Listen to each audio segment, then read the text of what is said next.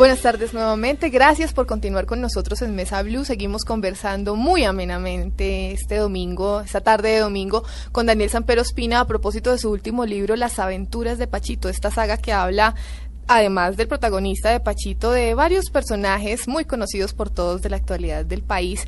Y ahora, pues continuando con esta, con esta charla muy amena, como les venía contando, vamos a hablar de otra faceta también muy interesante de Daniel, que es como director de Soho, de la revista Soho. Bueno, Daniel, ¿de dónde salió la idea de Soho?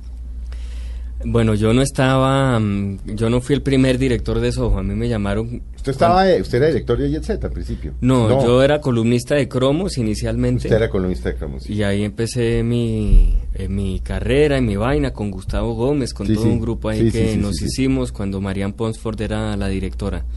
Y de ahí me llamaron a, de ahí pasé a ser columnista de Soho y de algunos medios ahí independientes. Y estando en esas me llamó Felipe López, eh, para ocupar la dirección de Soho que ya llevaba como dos años. Era una revista de nicho eh, inventada pues eh, por esa generación de ejecutivos que pasaron por publicaciones semana y que la convirtieron en un grupo de revistas y no en una simple revista. Miguel Silva, Isaac Lee, etcétera. querían hacer como revistas de nicho, pues especializadas, entonces hicieron una para hombres entre 25 y 45 años, que en teoría es ojo. Y cuando yo asumí como director, la revista ya llevaba como un par de años, más o menos.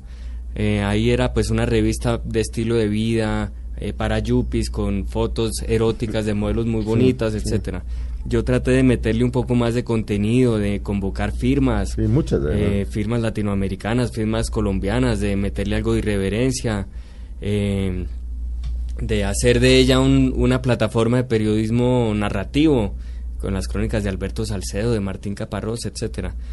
Y de hacer algunos desplantes ante esa doble moral de la sociedad de bogotana, eh, que es muy dada a escandalizarse con un desnudo, pero a callar ante una masacre, por ejemplo. Así es, tal cual. Eh, entonces creo que Sojo también empezó a utilizar el desnudo como una manera de torear esa especie de moral eh, tan bogotana eh, de provocarla, de asusarla y creo que gracias en parte pues a ese esfuerzo de Soho se ha desmitificado por ejemplo eso, ¿no? Que el asunto del desnudo pues como una tragedia moral que mm. antes sucedía.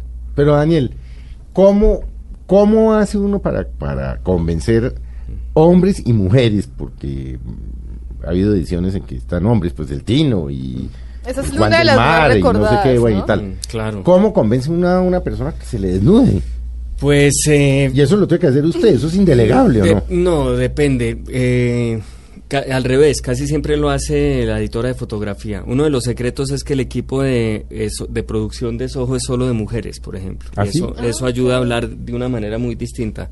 Yo me meto muy poco eh, y casi siempre hablo es con managers salvo que sean portadas muy específicas en las que sí intervengo, por ejemplo, no sé, la de Amparo Grisales en su momento, la del Tino, es, en eso yo ayudé a hablar con el Tino.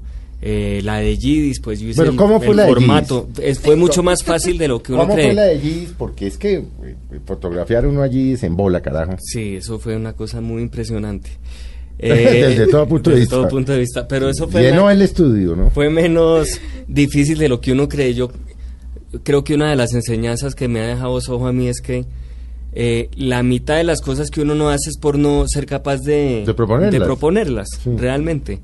Porque lo de Gidis no tuvo ningún misterio, simplemente eh, averiguamos con su abogado, ella estaba presa ahí, eh, cómo comunicarnos con ella. Nos dijeron que teníamos que pasar un oficio al IMPEC. tal, yo escribí el oficio, una carta pues dirigida a ella, pero hecha, la mandamos a través del IMPEC. Eh, en el que, bueno, en fin, le decían la importancia de, en fin, una carreta, una carreta, digamos, un poco cándida, pero... aprecia allí, sí, pero, claro, pero, proponiéndole en la, carta... No, y mostrar el otro lado, y en fin, y la belleza que también encarnan, más allá de cualquier cosa, la, la mujer femenina tenga la voluptuosidad que yo no me acuerdo, en fin, pero una carreta más o menos así. Y tan simple como que ella aceptó, mandó una carta de vuelta diciendo, bueno, listo, y nos dieron una fecha fue el equipo de producción de Soho. Ah, las fotos de allí se hicieron estando en la cárcel, en Buen Pastor. Ah, la hizo una niña que trabaja en Soho, la editora de fotografía, se fue con un con una especie de cartulina pues para ponerlo de fondo. en un salón ahí viejo que le prestaron con las ventanas rotas, le dieron dos horas, que eso en el mundo pues de la producción fotográfica es muy poquito, mm. Y volvió con unas fotos a muy gusto, muy bien logradas, pues porque era como una parodia de esos desnudos de los años 20, que de otra manera habría podido ser, claro, con el peinado así recogido. Eh, de otra manera habría podido ser un poco grotesco, pues, eh, en blanco y negro las fotos, en fin, como, que la estética es casi que la ética de las fotografías. Eh, entonces ese fue el episodio de Gidis.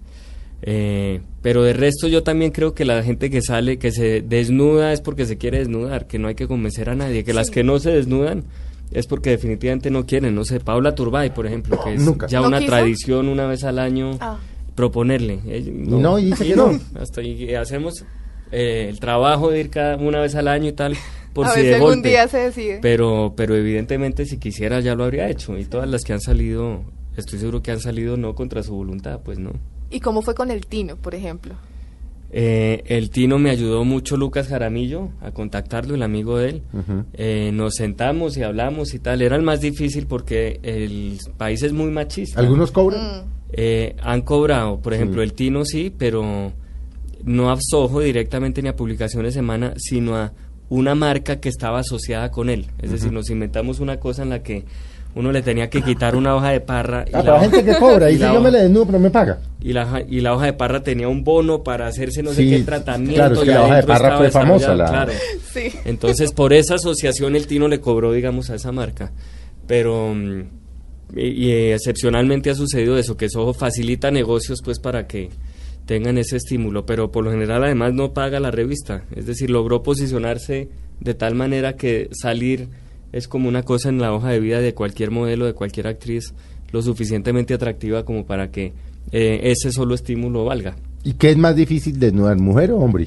No, hombre, hombre era mucho Los hombres más son más recatados, ¿no? No, y sobre todo que el país es muy machista, o la sociedad, entonces, eh, es decir, eh, que, que, la mujer sea símbolo sexual, incluso objeto sexual, es una cosa como que, normalizada. Sí, es como Pero un hombre no, ¿no? Un hombre pero bueno, creo que una de las, de las conquistas de Soho fue lograr eso.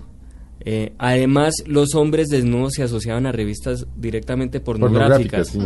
Eh, de modo que ver al Tino, a Juan del Mar o al que sea en una revista comercial, en Carulla, común y corriente, con el mismo tratamiento que podía tener el desnudo de una mujer, pues fue una cosa muy moderna, por lo menos, ¿no?